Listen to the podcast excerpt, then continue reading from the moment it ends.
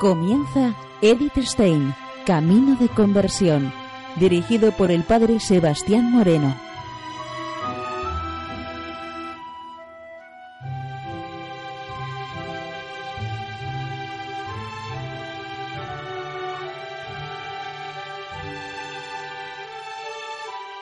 Muy buenos días, no de Dios. Seguimos conociendo a Edith Stein, Camino de Conversión. En esta emisión de hoy vamos a continuar con la lectura de la ciencia de la cruz.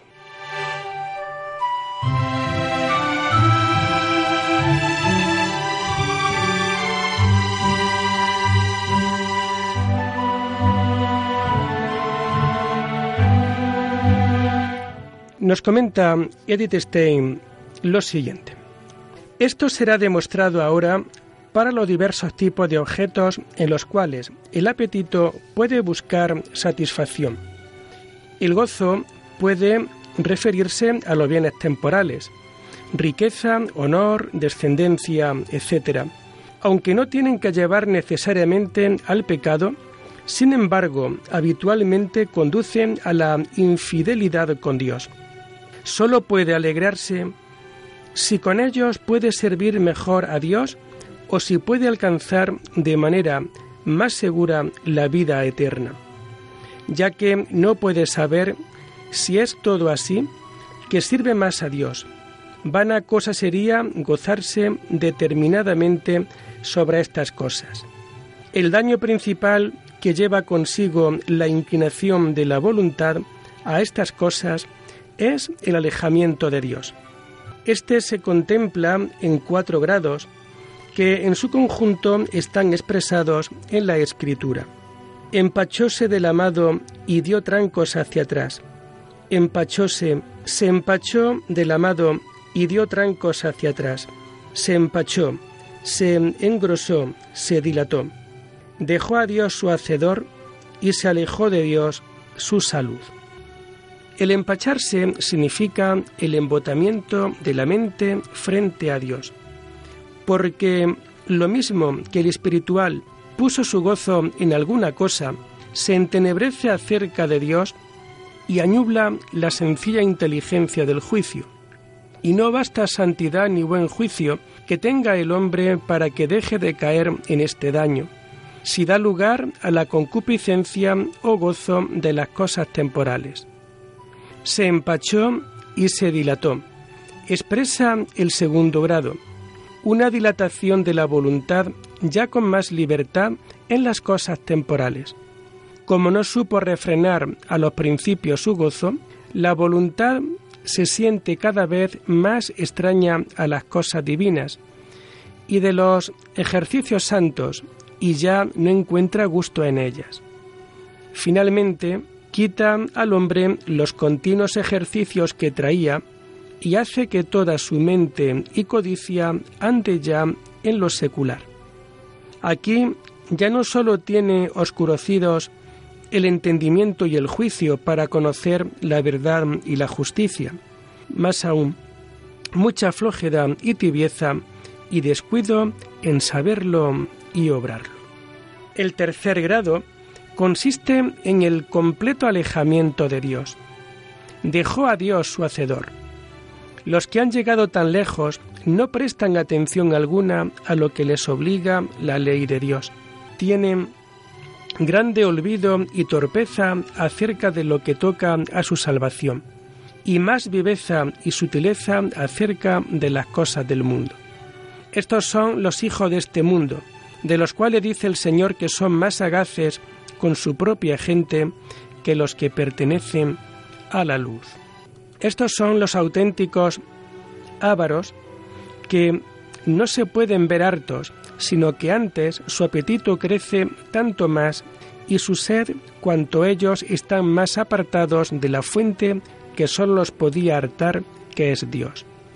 Estos caen en mil maneras de pecado y por amor a los bienes materiales, y son innumerables sus males. Así se llega al cuarto grado, en el que el alma se olvida de Dios, como si no existiera. Este completo olvido de Dios llega a tanto que hace poner el corazón que formalmente debía poner en Dios, formalmente en el dinero, como si no tuviese otro Dios. Tales almas convierten los bienes temporales en ídolos suyos y les sacrifican la vida cuando les amenaza su pérdida.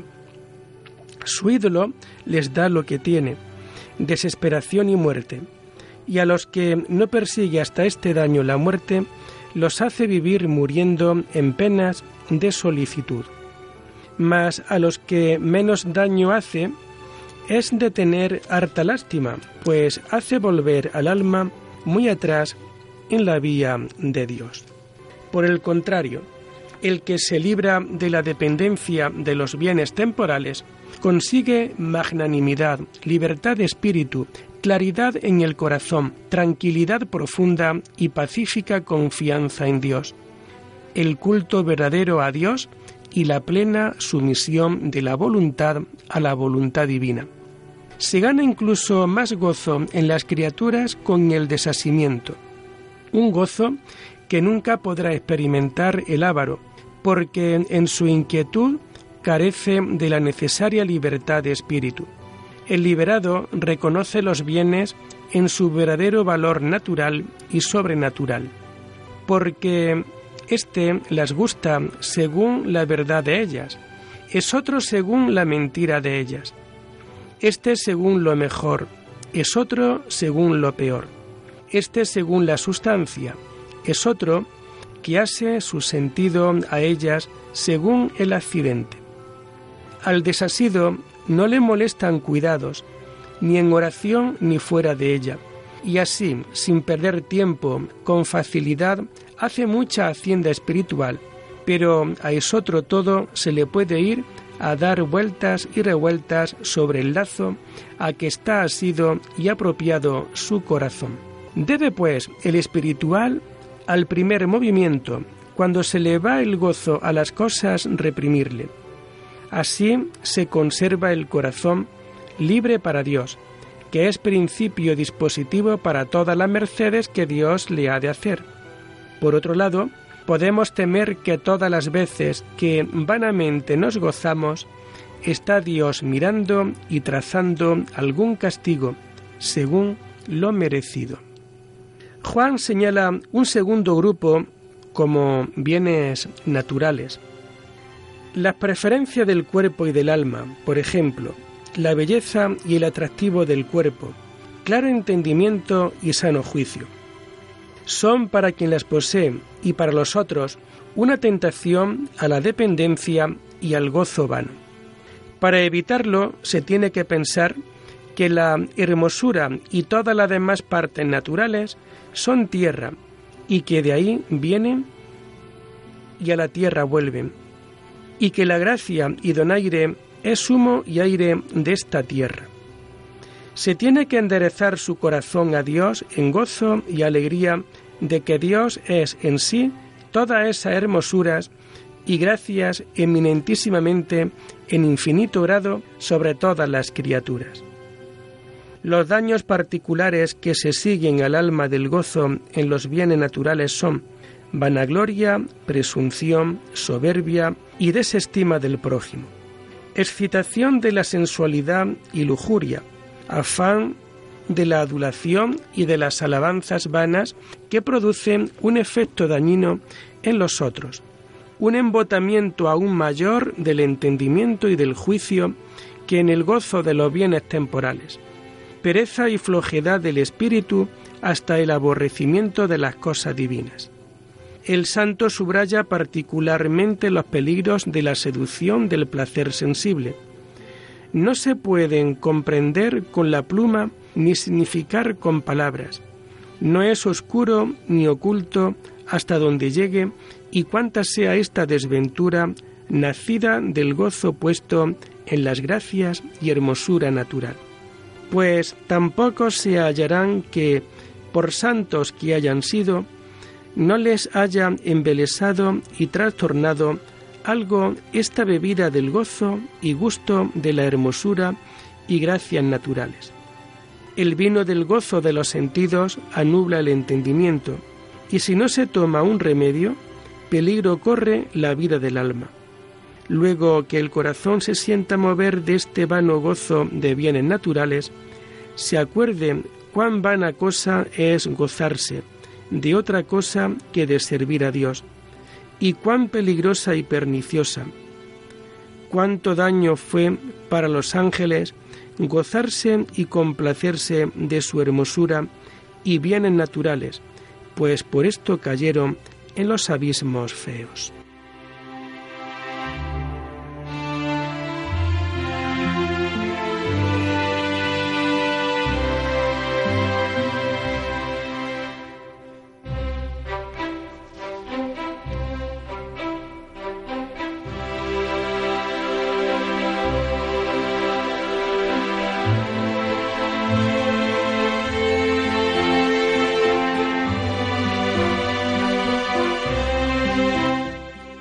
Y nos comenta Edith Stein, si el alma se despoja de estos gozos, derechamente da lugar a la humildad para sí mismo y la caridad general para con los prójimos.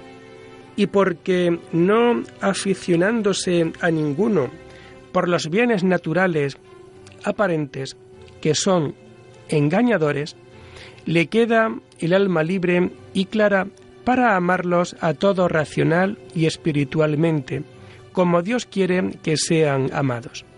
Porque entonces, cuanto más crece este amor, tanto más crece el de Dios. Y cuanto más el de Dios, tanto más este del prójimo. Esta negación también produce en el alma grande tranquilidad y evacua las digresiones y hay recogimiento en los sentidos, mayormente en los ojos. Si con eso se ha conseguido una cierta destreza, entonces las cosas indignas no le causan ya ninguna impresión.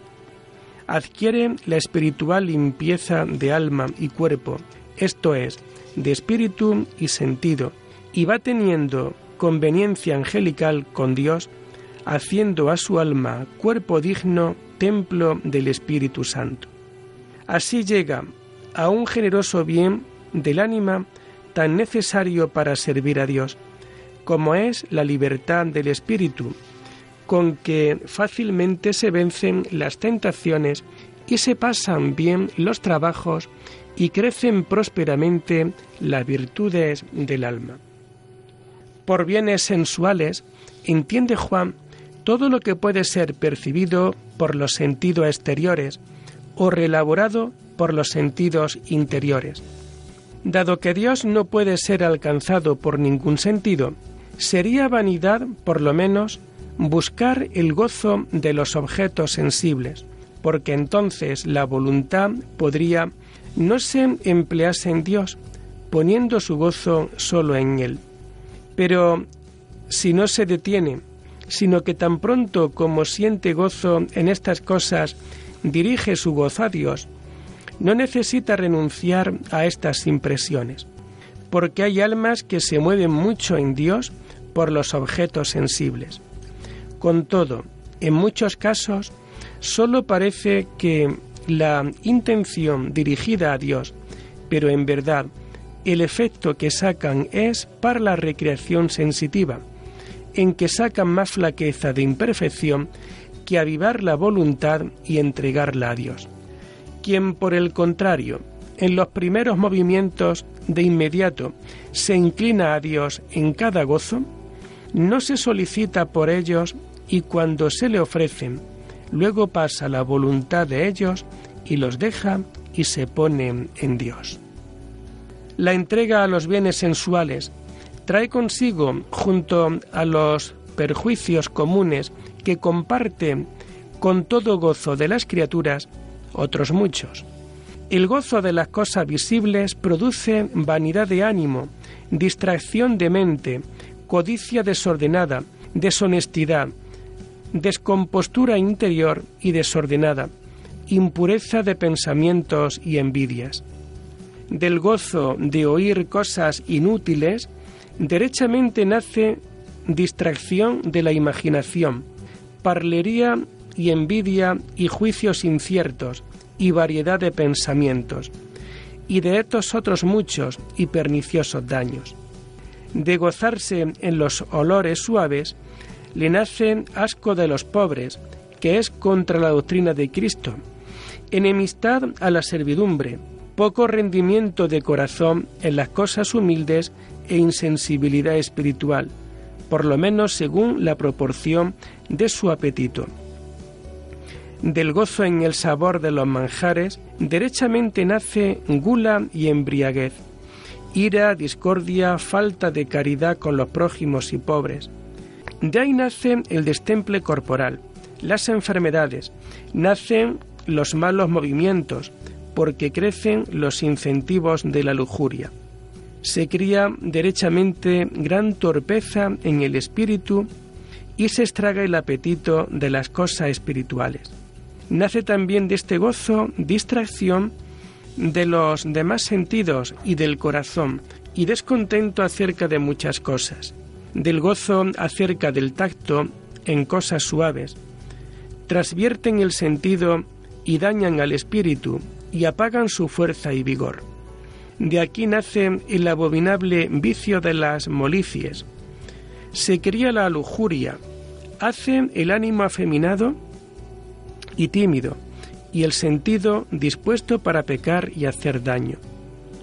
Infunde vana alegría y gozo en el corazón, y cría soltura de lengua y libertad de ojos, y a los demás sentidos embelesa quien vota según el grado de tal apetito. Empacha el juicio, sustentándole en incipiencia y necedad espiritual, y moralmente cría cobardía en inconstancia, y con tiniebla en el alma y flaqueza de corazón, hace temer aún donde no hay que temer. Cría este gozo espíritu de confusión algunas veces e insensibilidad, acerca de la conciencia y del espíritu, por cuanto debilita mucho la razón y la pone de suerte que ni sepa tomar consejo ni darlo, y pónela incapaz para los bienes espirituales y morales, inútil como en vaso quebrado. Todos estos daños causan más o menos perjuicio, según la intensidad del gozo y la sensibilidad de las diversas naturalezas.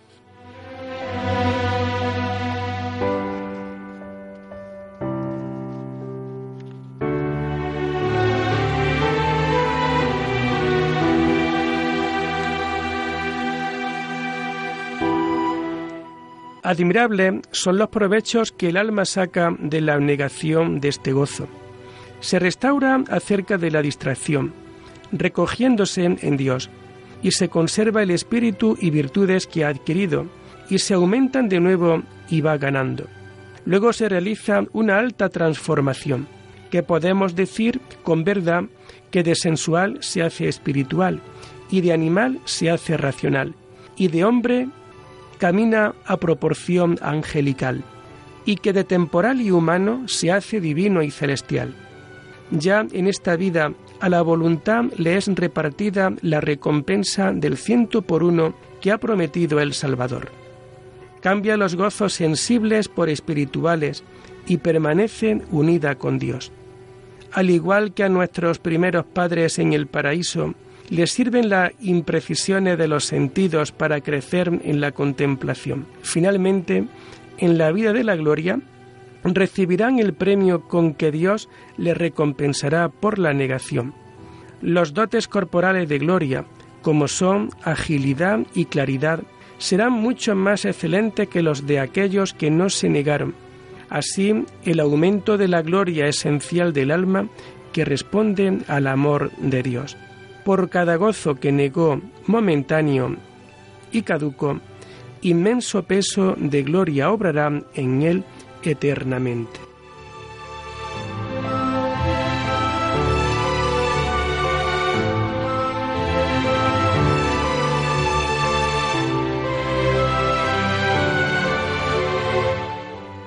Y lo dejamos aquí por hoy, invitándoles a seguir profundizando en la vida y en el mensaje de Edith Stein. Hasta la próxima semana Muy buenos días en el Señor.